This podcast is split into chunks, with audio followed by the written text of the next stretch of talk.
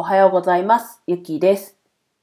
人生くるくるパーマ始まりました。自分は昨日こう最低限いつもやろうと思ってることをノートに書いてるんですけど、えっと、普通に物理的なノートというか紙のノートですねに書いてるんですけどでチェックしてどんどん消してってるというかこれ終わったあれやったってやってるんですけど昨日はそれ以上にいろんなことができました。皆さんはどんな週末を過ごしましたかね？でちなみにそのいろんなことができたのうちの一つで FP3 級の過去問が、えっと、5回分できて、まあ、どれも合格点に達することができてました。なので、まあ、徐々に知識がこう定着してきただろうなって思うのと、まあそれに伴ってなのか、自信がついてきて、すごい、えっ、と、検定前の週末というか土日に、えっ、と、できてよかったなって思ってます。で、まあ当日の朝まで含めて残り7日間も、こう気を引き締めてというか、変わらず、えっ、と、過去問を解いていこうかなと思います。で、今日は、えっと、その延長戦というか、筆記試験、まあ、それは検定であったり、まあ、テストというような学校のテストみたいな、そういうのも含め、まあ、会社のテストもかもしれないですけど、こう、ボンミスを減らすために、こう、自分が意識していることを3つお話ししようと思います。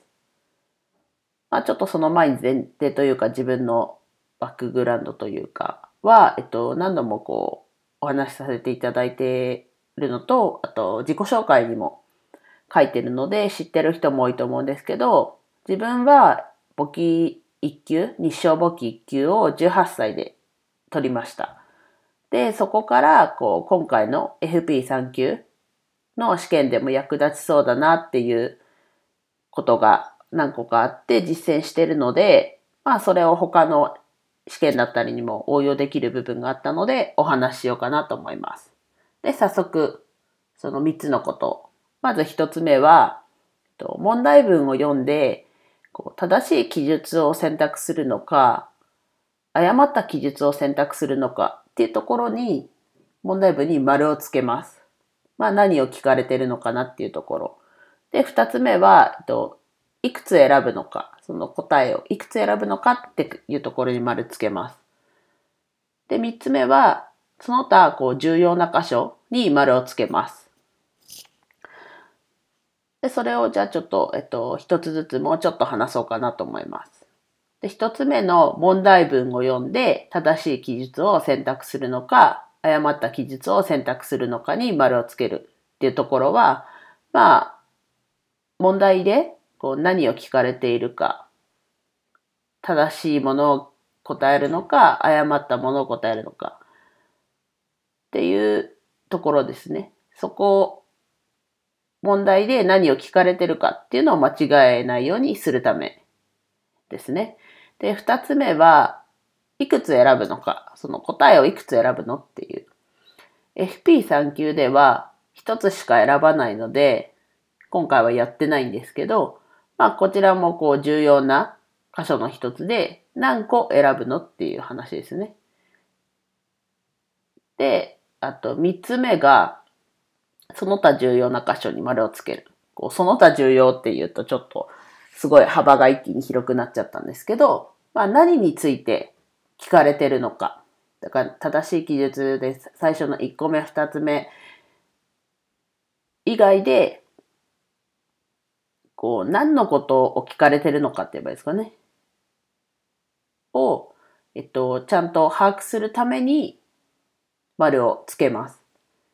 で、以上が3つ、この3つが、えっと、自分が気をつけてることというか、意識してることです。まあ、どれも、こう、当たり前のことかもしれないですけど、えっと、何かこう、試験を受ける際に参考にしていただけたらと思います。で、逆に何かこう、こういうことやってるよっていう人がいたら教えてもらえると、自分もそれ参考にしようかなと思います。なので何かあればコメントください。で、最後は3つ、3つはもう終わったんですけど、まあ、あとは見直しですね。最後まで解きました。で、見直しなんですけど、まあ、すでにこう答えてしまってるので、もうなんか、これだろうっていう感じでさーっとやっちゃいがちですけど、まあ、ちゃんとできる限り一から考えて見直しもしてみましょう。まあ、それで直したら間違えたってもちろんあるかもしれないですけど、そしたらそこはまだちょっと知識の定着が甘かったんだなって思うしかないと思うので、まあ、ひとまずはこの3つをやることで、こう、もったいない、こう、問題の読み間違いっていうところのボーミスは防げるんじゃないかなって思って今日話しました。では、以上です。お聴きいただきありがとうございました。今日も一日楽しく過ごしましょう。ゆきでした。